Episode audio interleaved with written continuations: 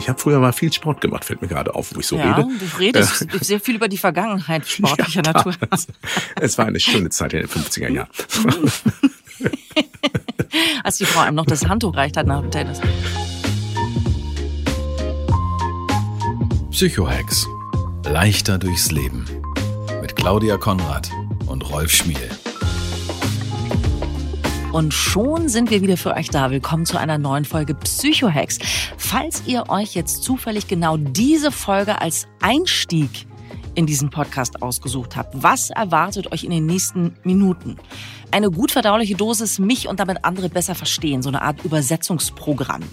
So wie man mit genialen Lifehacks zum Beispiel erfährt, dass man ein Messer wunderbar an der Unterseite einer Tasse schärfen kann, so erfahrt ihr mit Psychohacks, wie ihr mit kleinen Kniffen im Alltag die Wahrnehmung für euch und damit für andere schärfen könnt.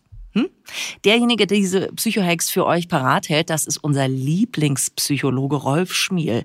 An dieser Stelle auch mal vielen Dank an euch. Wir brauchen bald eine Sekretärin. So viele Mails kommen von euch an, an podcast.psychohacks.de mit Fragen und Themen, über die ihr gerne mal reden würdet mit uns.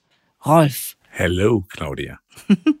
Geht es dir gut? Mir geht's äh, in letzter Zeit kontinuierlich gut, weil tatsächlich oh. es gibt einen Effekt, der nennt sich Lernen durch Lehren. Und ich habe manchmal das Gefühl, okay. dass ich der bin, der von diesem Podcast mit am meisten profitiert. Weil darüber reden, was ich alles so schon mal gelernt habe, was ich weiß und das hier unseren Zuhörenden mit ganz viel Liebe und echten Interesse daran, dass es anderen was bringt, zu vermitteln, mhm. schafft bei mir ein neues Bewusstsein für viele Situationen und plötzlich nutze ich bestimmte Psychohacks für mich selbst besser und tatsächlich, wenn ich mich selbst besser verstehe und andere, geht's mir besser. Mhm. Und siehe da, mir geht's so gut wie schon lange nicht mehr. Wie schön.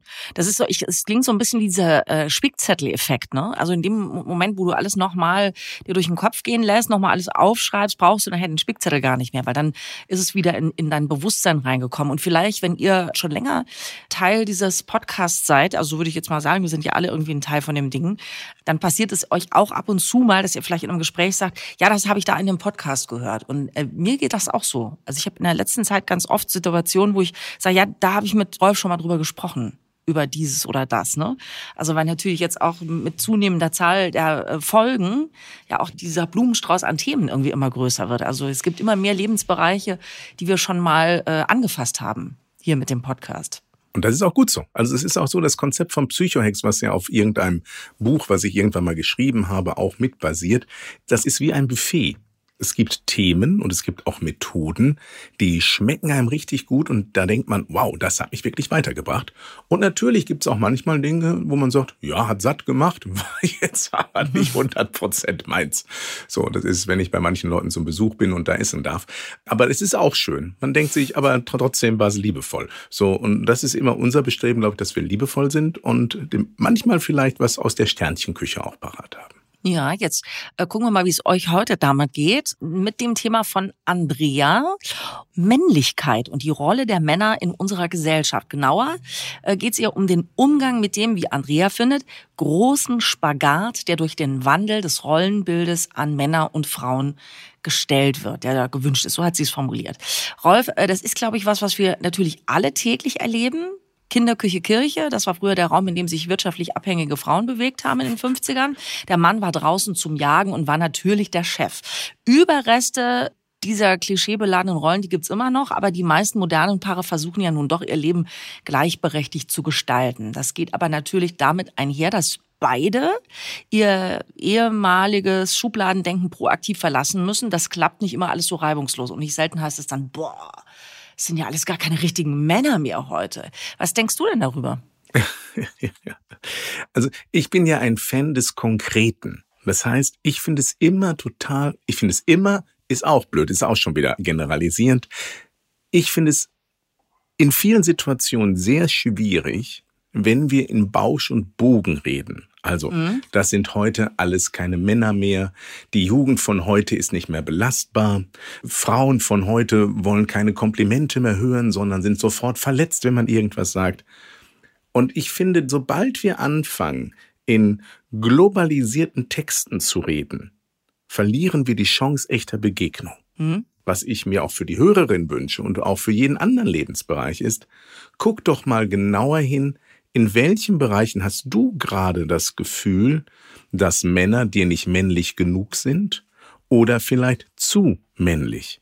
Weil während ich mich auf diesen Podcast vorbereitet habe, also ich lag auf der Couch und habe Kaffee getrunken, bin Aha. ich gerade meine Fußballmannschaft. Das heißt, ich heute, werde heute Abend äh, zum ersten Mal nach über drei Jahren wieder äh, kicken gehen. Darauf freue ich mich wie ein Schneekönig. Bin mhm. ich die Jungs mal so im Kopf durchgegangen. Und wir haben in dieser Mannschaft vom klischeehaften Ballermann, Schalke, Bollerkopf, Fußball, Bier, Bumser, Entschuldigung, wenn ich das so nenne, mhm. äh, äh so den, den, den absoluten Klischeemann, der aber eher auf der Prollseite sich bewegt. Das hat nichts mit dem Fußballverein zu tun. Die gibt's genauso beim FC Bayern oder sonst was. Bis hin zum intellektuellen, leicht femininen Typen. Dabei rede ich nicht mal von mir selbst, sondern es gibt so, noch heftigere. Ich hätte jetzt gleich gedacht, jetzt äh, ein Rolf Schmiel redet von sich in der dritten Person. Was ist da denn los? Ich bin nicht Lothar Matthäus. So, und, äh, und, und, und da habe ich schon gemerkt, wenn ich nur diese Bandbreite dieser 15 Herren mir anschaue, mhm. die auch noch sehr unterschiedlich alt sind, gibt es keine Standardausgabe. Und mir ist das wirklich als Psychologe so wichtig, immer dann, wenn wir über Menschen als Gruppen reden, genau hinzuschauen, über wen spreche ich und was ist mir daran wichtig. Weil das ist das, wenn mir jetzt unsere Zuhörerin gegenüber sitzen würde, würde ich gerne nachfragen und ich habe da auch eine Idee, wo die Reise hingehen kann. Was ist das, was Sie gerade abfuckt an diesem Thema? Also an welcher Stelle hat sie den Wunsch, das zum Thema zu machen? Also was fehlt ihr, damit wir gemeinsam zu einer guten Lösung kommen? Deshalb hier der erste konkrete Psycho-Hack. Wenn du das Gefühl hast, dass die Männer in deinem Umfeld nicht männlich genug sind, definier doch einfach mal für dich, und die Frage habe ich gleich an dich, Claudia, jetzt wird spannend. Mhm. Was ist denn überhaupt für dich ganz persönlich männlich. Mhm.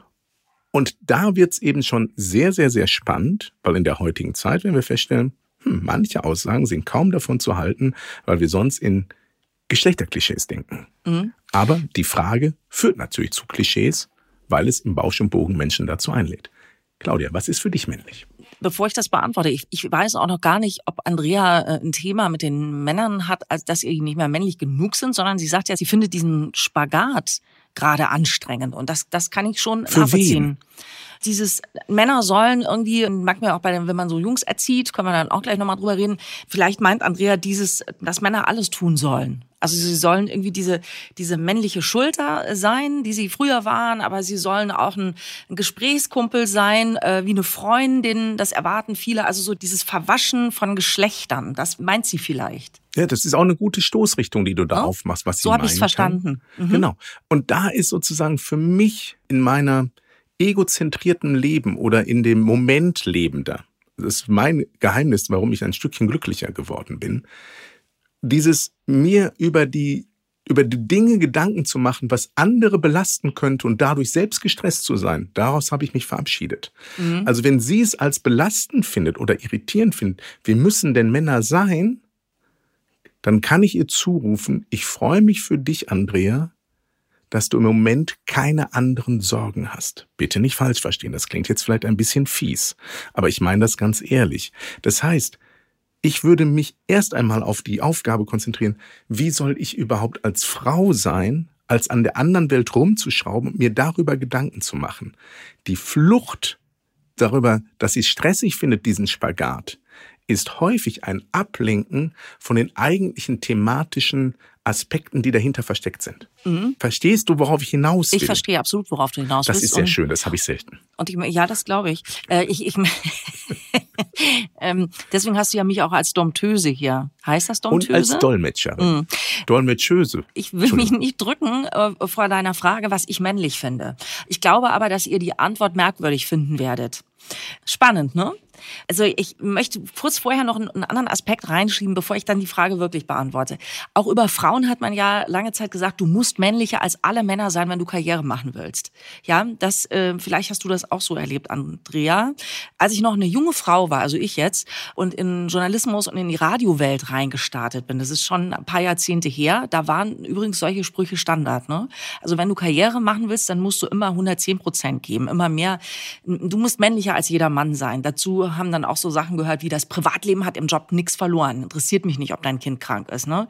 Mach das irgendwie, regel das, komm klar, weil wenn du irgendwie mal eine Morningshow moderieren willst, dann ähm, darf das hier kein Thema sein. Also Emotionslosigkeit war Teil der Karriereplanung. Dann war man wie ein Mann und dann hatte man Chancen auf eine Karriere. So und am Anfang äh, läufst du da, also ich bin da mit, äh, habe das mit durchgeturnt, ne? dieses dieses Zirkeltraining, was die mir da aufgebaut haben. Und inzwischen ist die Frage nach, was ist männlich, für mich keine Frage mehr. Ich habe so ein bisschen Angst, dass ihr das jetzt zu pathetisch finden werdet. Hau raus. Ich, ich habe jetzt schon Panik. Für mich gibt's nicht die Frage, was ist männlich und wie soll ein Mann sein, sondern für mich gibt's nur die Frage, wie soll ein Mensch sein. Der Typ, der an meiner Seite ist, das wo der Mann Stefan sein tut, mit dem ich jetzt schon äh, lange verheiratet bin und mit dem ich auch wirklich viel Mist erlebt habe, der hat viele Eigenschaften, die man als klassisch weiblich mal definiert hat. Also mit dem gucke ich Sex and the City, mit dem gucke ich den Bachelor, wir diskutieren das durch. Mit dem äh, grabe ich aber auch Löcher im Garten. Meistens grabe ich die Löcher und er schenkt uns Wein ein. Also das ist so, so vieles von diesen klassischen Sachen ist bei uns verändert. Also würde, würden, glaube ich, äh, äh, sehr klischeebeladene Menschen sagen. Und ich habe mich tatsächlich von diesem, wie soll ein Mann sein, wie soll eine Frau sein, durch harte Lebensphasen verabschiedet. Weil ich glaube, mich empfinden auch sehr viele Menschen als männlich in meiner Art, wie ich bin. Vielleicht ist es auch so geworden durch eben das, was ich erzählt habe, durch meinen Beruf. Aber ich finde das nicht wichtig. Ich finde nicht wichtig, wie Männer sind und wie Frauen sind, sondern wie die im Team sind. Also, dass sie irgendwie dann zusammenhalten, dass sie zusammengehen, dass sie halt eben, es ist scheißegal ist, wer die Kinder von der Kita abholt. Es ist auch übrigens scheißegal, wer mehr verdient. Wichtig ist, was unterm Strich da ist. Also, äh, das Leben hat mich dazu gezwungen, das so zu sehen. Es hat lange gedauert, aber jetzt finde ich es geil. Ich finde dein Plädoyer für Menschlichkeit und für den Menschen in dem Geschlecht zu sehen extrem wertvoll. Weil tatsächlich, also ich in meinem erweiterten Lebenskreis gibt es eben auch Menschen, die sind das, wie heißt das, genderfluid, glaube ich, die mhm. sich tatsächlich sowohl als Mann und auch als Frau fühlen, sich manchmal auch so wohl als auch männlich als auch weiblich, sehr weiblich kleiden, obwohl sie immer noch äh, ein Geschlechtsmerkmal der Männlichkeit zwischen den Beinen tragen. Mhm. Und ich habe für mich festgestellt, wenn wir da diesen Blick so drauf haben, hilft's. Ich habe für mich eine andere Definition gefunden, um mich aus dieser Geschlechterreduzierung zu befreien. Weil okay. tatsächlich männlich wird ja erst einmal definiert über bestimmte biologische Faktoren. Mhm. So, die kann man jetzt gut finden oder weniger gut finden. Die bringen bestimmte Effekte mit sich, die immer noch wissenschaftlich so gegeben sind. Die Grundkörperkraft eines Mannes im Durchschnitt ist höher als der einer Frau. Mhm, das hat etwas mit mhm. biologischen, das mhm. hat was mit Hebelwirkung von Arm und sonst was alles zu tun. Kann man sich bla bla. mal anschauen. Mhm. Ne?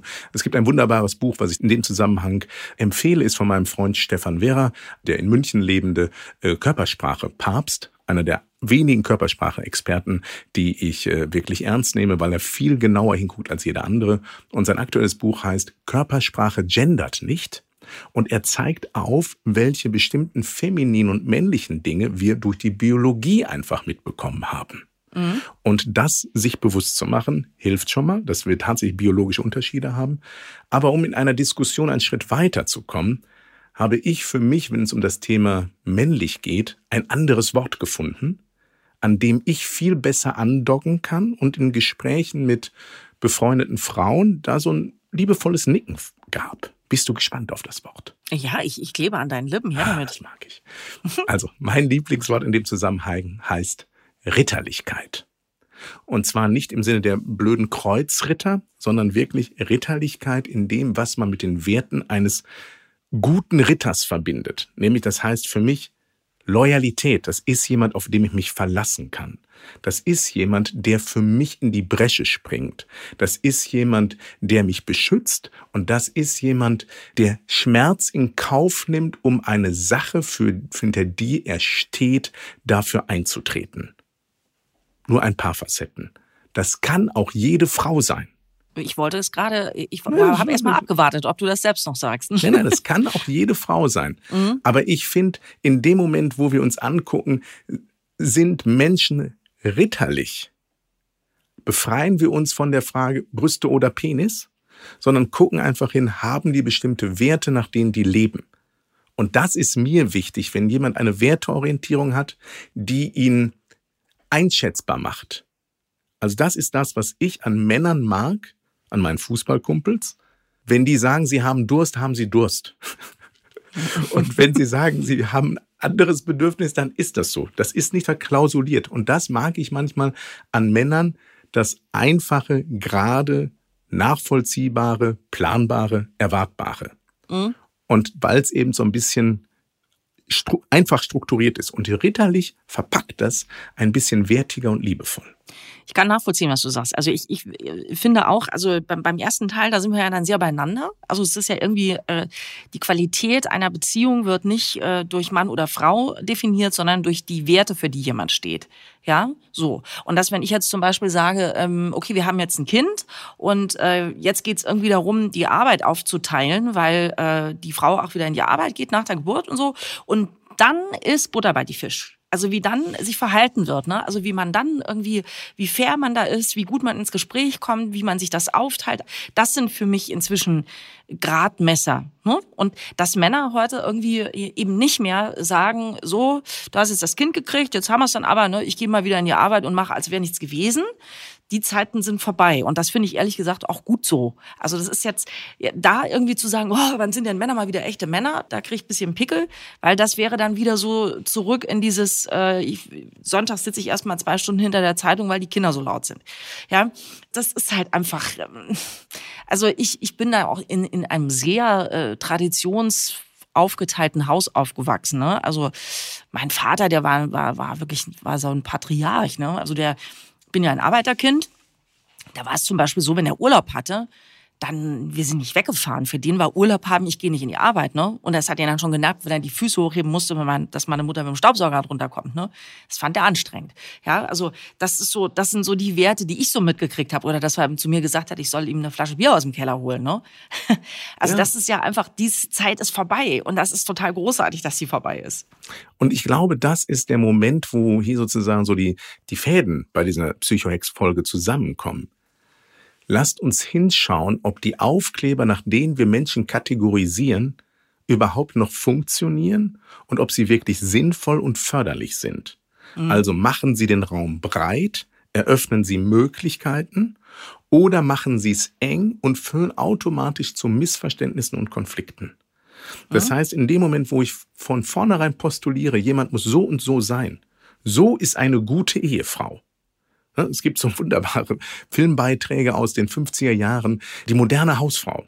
Die war überhaupt nicht mhm. modern, sondern das war wie eine gute Hausangestellte, die den Erwartungen des Mannes erfüllte. Verabschieden wir uns von Aufklebern und gucken wir ganz persönlich hin. Was ist deine Anforderung an dein Gegenüber? Zum Beispiel, das ist jetzt, jetzt kommen wir, jetzt wird's ein bisschen, ja nicht schlüpfrig, aber ich will es wirklich ganz ehrlich sagen. Ein guter Freund von mir, diesmal kein Fußballkumpel, sondern Tenniskumpel. Ich habe früher mal viel Sport gemacht, fällt mir gerade auf, wo ich so ja, rede. Du redest äh, sehr viel über die Vergangenheit sportlicher ja, Natur. es war eine schöne Zeit in den 50er Jahren. Als die Frau einem noch das Handtuch reicht hat nach dem Tennis. Ja. So, mhm.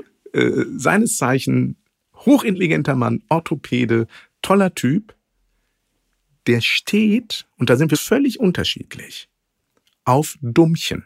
Entschuldigung, wenn ich das so sage. Mhm. Wenn eine Frau schlauer ist als er, fühlt er sich so eingeengt, beängstigt, mhm. dass ihn das in seiner Männlichkeit und auch in seiner Potenz wirklich stört. Mhm. Wo ich hingegen sagen kann, wenn ich nicht mit einer Frau auf einem bestimmten Level plaudern kann und sie einen guten Humor hat und recht clever und intelligent ist, würde ich niemals mit der eine Affäre anfangen, selbst wenn ich betrunken bin. Mhm. Da sieht man schon, wie unterschiedlich Menschen ticken und warum es überhaupt nicht sinnvoll ist zu sagen, so muss eine Frau sein, sondern ich kann sagen, so muss für mich eine Frau sein. Mhm. Und das finde ich persönlich anziehend und weiblich, wohingegen zum Beispiel dieser, Entschuldigung, wenn ich das so sage, dieser Trend bei jungen Frauen, sich wieder als kleine, sehr einfache, also jenseits jeglicher Emanzipationsbestrebung, sich wieder zu, ja, sich in einer Art und Weise darstellen, wo ich bin mit überfordert bin, wenn ich in Köln über den Kölner Ring fahre und denke abends, puh, kann man so machen, ist selbstbestimmtes Verhalten, aber widerspricht sämtlichen Ansätzen, wofür die Generation, also die Frauen um mich herum irgendwann mal gekämpft haben. Mhm. Das nur, bevor ich mich jetzt hier um Kopf und Kragen rede. Nein, nein, nein, nein. Ich meine, es ist, es ist ja auch ein, ein, ein sensibles Thema. Ich habe äh, zwei Gedanken dazu. Das eine, weil du gesagt hast, ähm, gibt sich mit Dummchen. Ich meine, wenn, wenn du dir mal anschaust, ich habe letzten Artikel gelesen von einer Frau, die irgendwie so um die 50 war und die hat dann über die Einsamkeit der intelligenten Frau gesprochen weil sie gesagt hat, es ist tatsächlich in dem Alter, äh, es ist voll kompliziert, weil natürlich hast du, äh, haben Ärzte äh, Verhältnisse mit Krankenschwestern und äh, Piloten haben klischeemäßige Verhältnisse mit äh, Stewardessen, aber es sind ganz selten äh, Frauen, die sich dann, also andersrum, ne? Also dass Männer halt eben von Haus aus der Pfleger mit der Chefärztin ein Verhältnis hätte. Das ist Plot für eine für so eine Vormittagsserie dann wieder, ne? Also das ist komisch. Also da ist dein dein äh, Orthopädenfreund da ist ja ist ja nicht der einzige, ne? Der der so drauf ist. Ich möchte nur bei der anderen Sache sagen, ich ich finde es bisweilen schwierig und das gehört zu Andreas Thema mit den Rollen wenn heute eine Frau sagt, Leute, ich habe keinen Bock auf diesen Karrierezirkus, ne? ich möchte es gerne so machen, ich möchte gerne zu Hause bleiben, ich habe drei Kinder bekommen und äh, ich habe einen Apfelbaum und eine Zwetschge im Garten, ich liebe es und ich habe Zeit für meine Kinder, ich sehe die aufwachsen, ähm, ich halte meinem Mann den Rücken frei, diese frühere Formulierung, wo alle emanzipierten Frauen den Rücken, ähm, die Augen verdreht haben. Da muss ich aber, wir müssen zum Auto wählen. Äh, da muss ich aber auch ehrlich sagen, das geht auch nicht. Ne? Du kannst nicht, wenn, wenn, wenn eine Frau so eine Entscheidung trifft und sagt, ich will das so, äh, dass das dann, äh, ich, ich sage jetzt mal wir, die äh, ältere Generation daherkommt und sagt, nein, du musst, das ist aber so. Und dafür haben wir, ja, haben ja in den 60er Jahren unsere Mütter nicht die BHs aus dem Fenster geschmissen, dass du hier heute mit den Kindern im Garten spazieren gehst. Ja, also das ist, das finde ich auch wieder falsch. Ja, aber, aber da, jetzt muss ich mal den Männern den Stab brechen. Das größte Diskussionsproblem damit, mit dem Thema, haben Frauen untereinander. Oh ja. Wenn, oh ja. Wenn eine Frau, also ich würde jetzt würde ich, ich gehe nochmal meine Fußballkumpels durch und mhm. da gäbe es eine Dame, die durchaus lebensfroh, charmant, plaudernd, interessiert, intelligent, was auch immer ist und sagt, ich habe Bock auf Haushalt. Ich bin mhm. gerne Mama. Und ich liebe das und ich habe so ein, zwei andere Steckenpferde, die ich damit kombinieren kann. Voll mein Ding. Da wird keiner der Jungs mit dem Finger drauf zeigen und sagen, oh, die ist aber wenig emanzipiert, zum anderen sagen, Gott sei Dank. Also es heißt also, die, diese, diesen Affront, den dann manchmal Frauen bekommen, ist häufig innergeschlechtlich viel stärker ausgeprägt als die Beurteilung durch Männer. Und deshalb glaube ich, dass wir da auf allen Ebenen, sowohl Männer als auch Frauen noch einen langen Weg des Wachstums haben, um uns wirklich irgendwann auf Augenhöhe, gegengeschlechtlich als auch innergeschlechtlich zu begegnen. Mhm. Kann ich nur äh, bestätigen, weil das habe ich ja jetzt wirklich auch durch die Nummer, ne? also mit dem Kritik innerhalb der Frauenwelt. Also dass man sich über so Sachen unterhält, wie ey, ist die Frau abgesichert, hat, hat die eine vernünftige Rente, äh, weil äh, eine Ehe ist unter Umständen nicht für immer und so. Also das sind alles so Fragen, mit denen man sich beschäftigen muss, finde ich auch wirklich wichtig. Aber ähm, auf der anderen Seite dieses, was du gesagt hast, dass Frauen sich untereinander das Leben schwer machen. Du kannst dir gar nicht vorstellen, was ich da schon erlebt habe. Ich habe äh, eine Frühsendung äh, moderiert beim Bayerischen Rundfunk und bin nach der Geburt meines vierten Kindes, meiner Tochter, relativ schnell zurückgekommen in diese Morningshow. Und meine Tochter war super versorgt. A, von ihrem Papa und dann B, äh, zwei Stunden, das waren original zwei Stunden und ich komme schon wieder in den Verteidigungsmodus, ähm, von einem, unglaublich, in einer Krippe. Was super funktioniert hat bei uns am Ort, es war sensationell sensationell. Weißt du, als ich zurückgekommen bin, gab es ganz viele Hörer, Männer, die äh, gesagt haben, hey, geil, dass du wieder da bist, schön. Und Frauen, was ist das denn? Wo ist denn das Kind? Was ist denn mit der Frau los? Das ist ja was für eine Rabenmutter. Also das waren die, die hörermäßig bekommen habe, wo ich mich bei fremden Leuten rechtfertigen sollte, wie, wie ich das organisiert habe. Und du hast völlig recht, Frauen unter sich sind da wirklich einfach, solange Frauen so miteinander sind, wird es auch nie so Netzwerke geben wie bei Männern.